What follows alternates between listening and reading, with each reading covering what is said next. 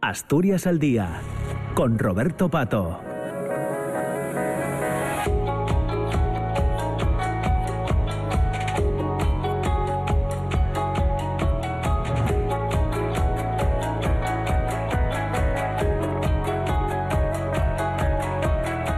Diez de la mañana, siete minutos, estamos ya de nuevo con todos ustedes en la segunda parte del programa de hoy de Asturias al Día. En este viernes 23 eh, nos hemos puesto ya al día con las noticias del boletín y ahora continuamos eh, también desde la Junta General del Principado. Ya les decía al inicio del programa de hoy que estamos eh, aprovechando todos estos viernes para, además de compartir opiniones y reflexiones con todos los grupos parlamentarios, pues esta segunda parte para conversar, para charlar, para entrevistar a los distintos diputados y, diputadas. Hoy tenemos con nosotros a, a Xabel Vegas. ¿Qué tal? ¿Cómo estás? Hola, Buenos días. Roberto. Una mañana un tanto eh, agitada, porque llegabas a, la tertulia, nos dejabas una reflexión, pero tenías que acudir a una, a una comisión, ¿no? Comisión de Cultura, si no me equivoco. Sí, efectivamente. Es lo que tiene tener un grupo parlamentario. Somos tres diputados, pero uno además, como está en el Consejo de Gobierno, es, consejero, pues al final somos dos diputados los que nos encargamos de, todo el trabajo parlamentario y a veces no llegamos a, a todo. Eh, interesante la comisión de hoy, entonces, la de Cultura. Sí, lo que pasa es que hubo un problema, por así decirlo, y es que faltaba la secretaria de la mesa. Y claro, hoy, es la, hoy era la comisión en la que se constituía, la mesa de la, de la nueva comisión de Cultura. Entonces tuvimos que aplazarla hasta la una de la tarde, con lo cual bueno, estamos como estábamos. Hoy mañana intensa, mañana y día, porque comenzábamos el programa eh, a las nueve, nueve y, cuatro más o menos hablando de la, de la, ley de impulso demográfico, que concluye precisamente por la tarde las comparecencias de los miembros del, Consejo de Gobierno para abrir ese periodo de, enmiendas. Quería empezar charlando sobre ese, sobre ese asunto porque eh, eh, no te pudimos escuchar eh, en la tertulia al, al completo pero una de las cosas que comentamos es la transversalidad de esta, de esta ley. Quizás todas tienen su punto de transversalidad, pero esta entendemos que un poco más. Sí, sí, es una ley evidentemente que, que, plantea un marco general de actuación. ¿no? Yo creo que el problema del reto demográfico el problema o el desafío, me, prefiero llamarlo, ¿no? porque nosotros en, el, en, ese acuerdo para un gobierno de unidad progresista reformista eh, siempre tuvimos muy claro que, afrontar este asunto era, era un pilar básico de, esos elementos de acuerdo con la Federación Socialista Asturiana.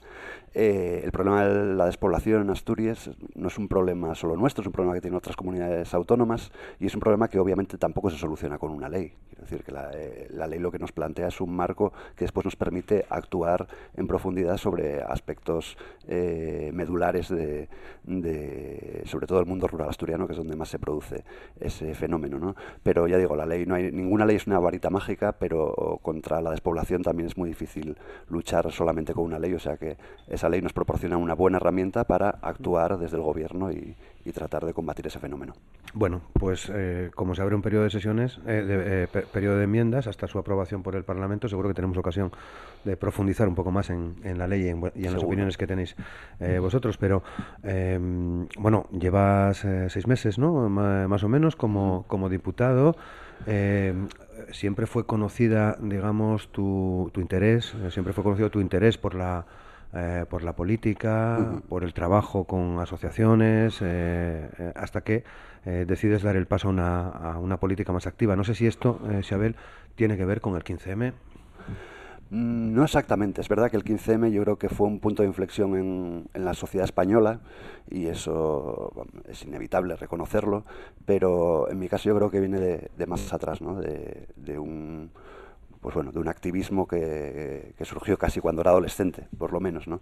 Es verdad que en la última, en la última etapa, yo los últimos 10 años he estado viviendo en Madrid y, los últimos años también los he dedicado pues, a la política municipalista de Madrid, en este caso con, con Más Madrid, eh, que es una política absolutamente distinta a lo que hacemos aquí en, en, la Junta General del Principado, por supuesto, pero bueno, que te da una perspectiva nueva y en este caso pues también trabajar aquí en la Junta General del Principado te da una perspectiva nueva y también es un baño de realidad. Claro, bueno, eh, intensa esa etapa en Madrid porque en algunos programas te hemos escuchado precisamente poner de ejemplo eh, lo, que, lo que viviste en Madrid, lo que veías en Madrid con la realidad Sí, totalmente, porque yo creo que, Madrid es un buen ejemplo de cómo las políticas de la derecha eh, son políticas de destrucción de nuestro estado del bienestar. Creo que Madrid es el ejemplo más claro.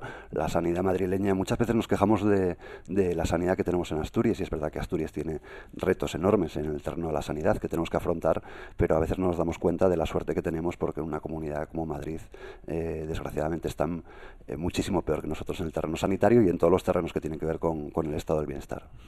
Bien, ¿ha cambiado mm, en algún sentido tu visión de Asturias desde que ocupas un escaño aquí en la Junta General? Bueno, para empezar yo creo que se ha ampliado también mi, visión de Asturias, porque cuando eres diputado tienes que tener una perspectiva general y, bueno, cuando eres un ciudadano pues hay muchos problemas que no conoces tan en profundidad y, estar aquí en la Junta General te ayuda a conocer algunas cuestiones que, a las que antes no prestas tanta atención. Y después yo siempre digo que estar en las instituciones es también un baño de realidad, porque desde fuera muchas veces ven, parece que las cosas son más fáciles de lo que, de lo que son realmente. Y, y estar en las instituciones pues te da un baño de realidad, te permite ver las dificultades que muchas veces tiene la política y que muchas veces la voluntad política no es suficiente para arreglar los problemas, desgraciadamente. Claro.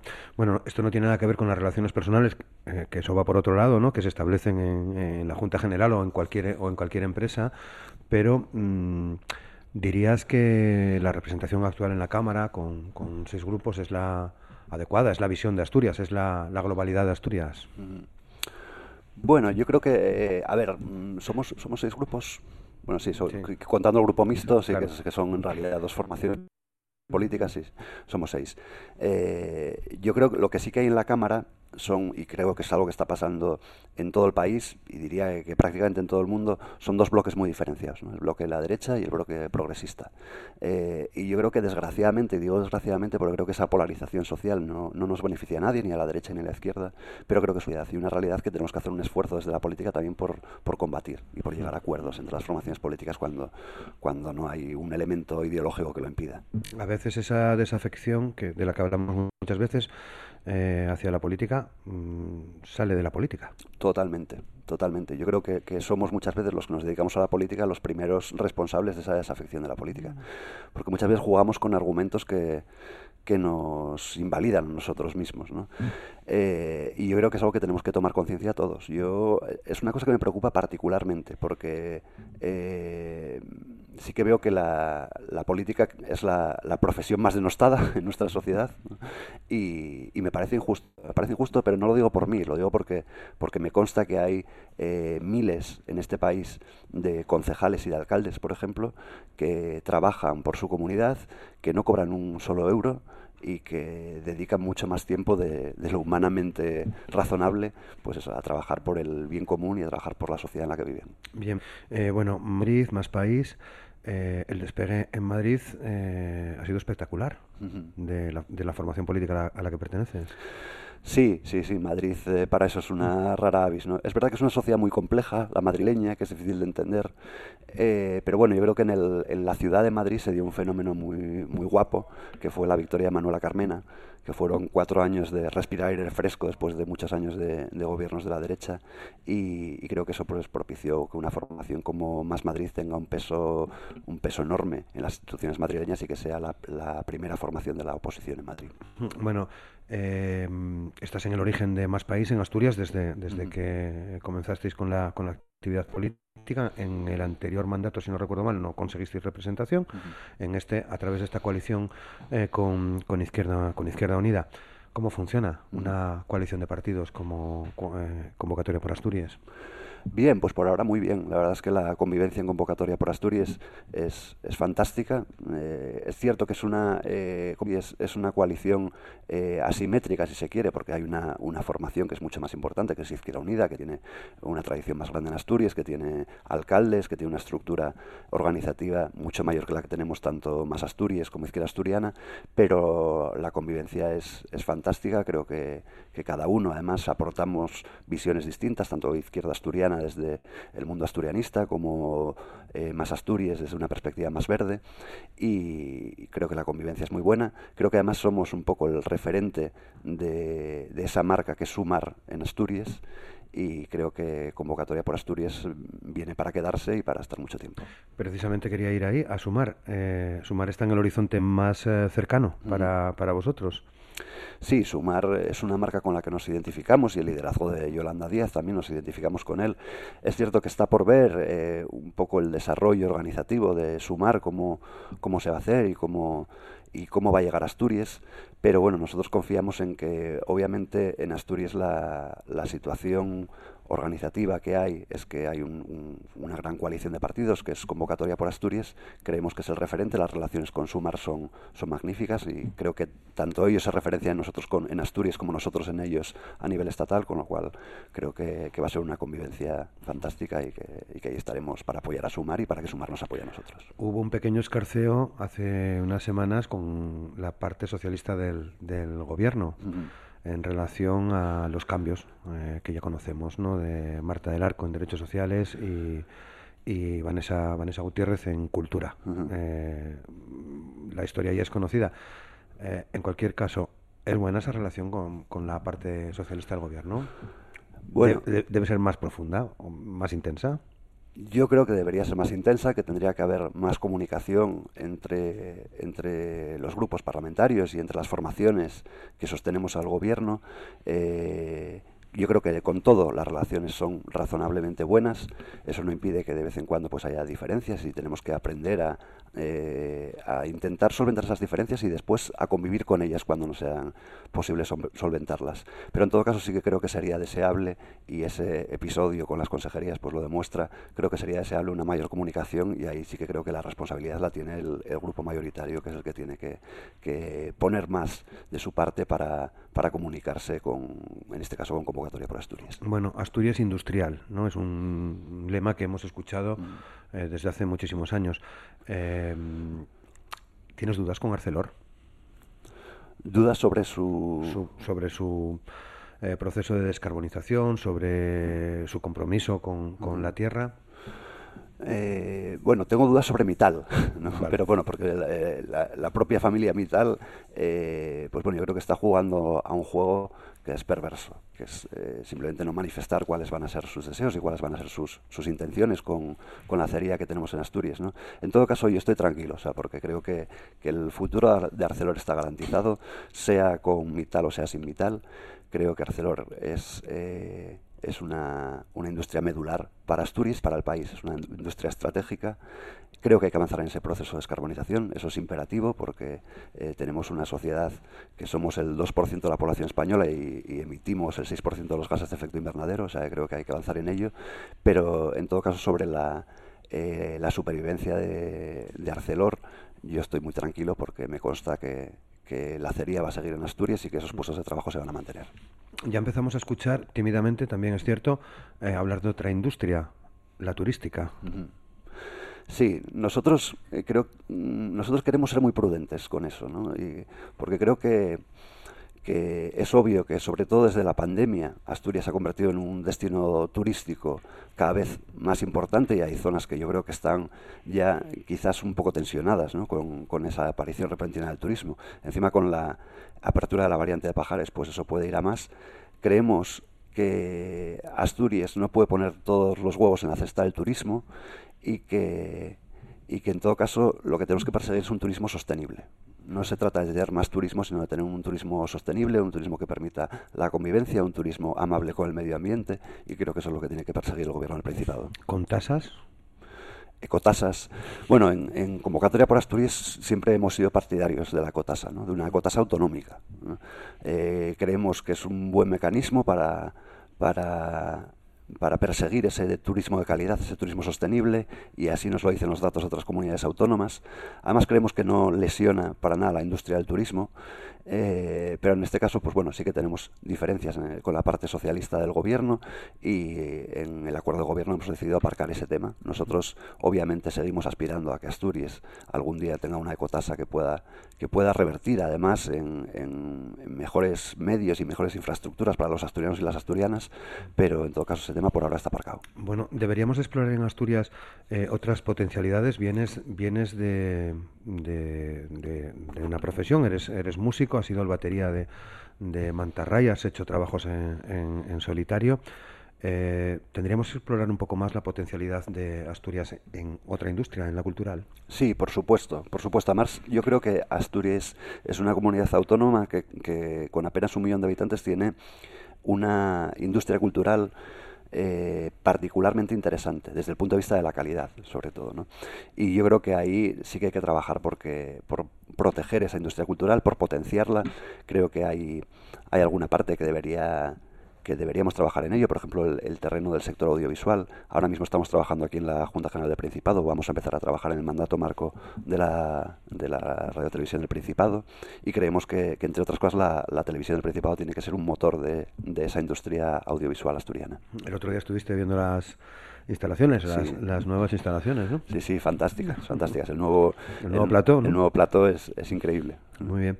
Eh, eh, y en ese, en ese, en ese contexto, en el, en el contexto de, de, la potencialidad cultural, de la potencia cultural que podemos llegar a ser, ¿qué papel le damos a la lengua, a la lengua asturiana?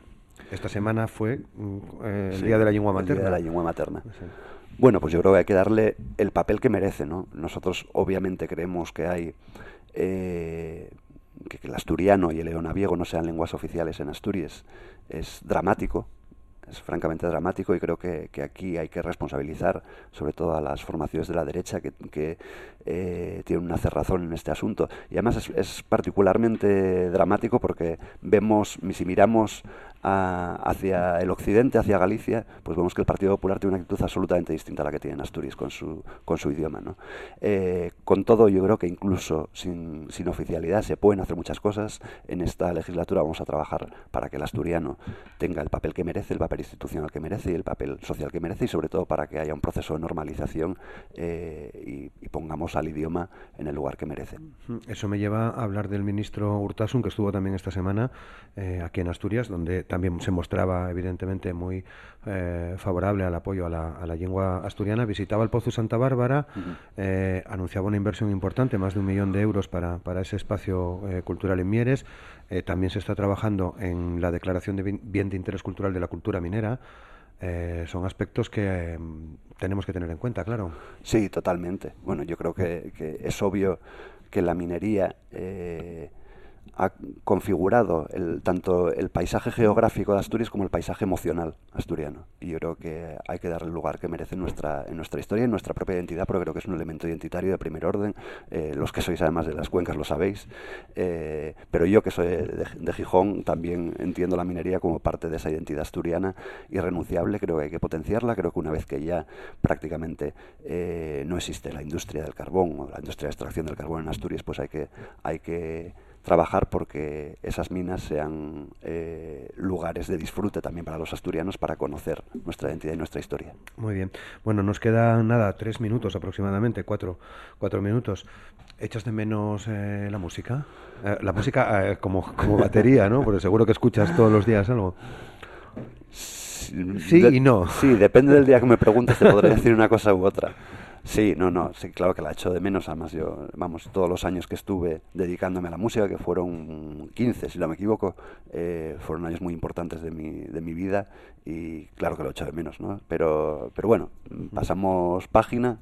Eh, eso no quiere decir que algún día no volvamos a plantearnos eh, hacer música mm, de forma profesional, ¿eh? porque yo música sigo haciendo, en todo caso en privado.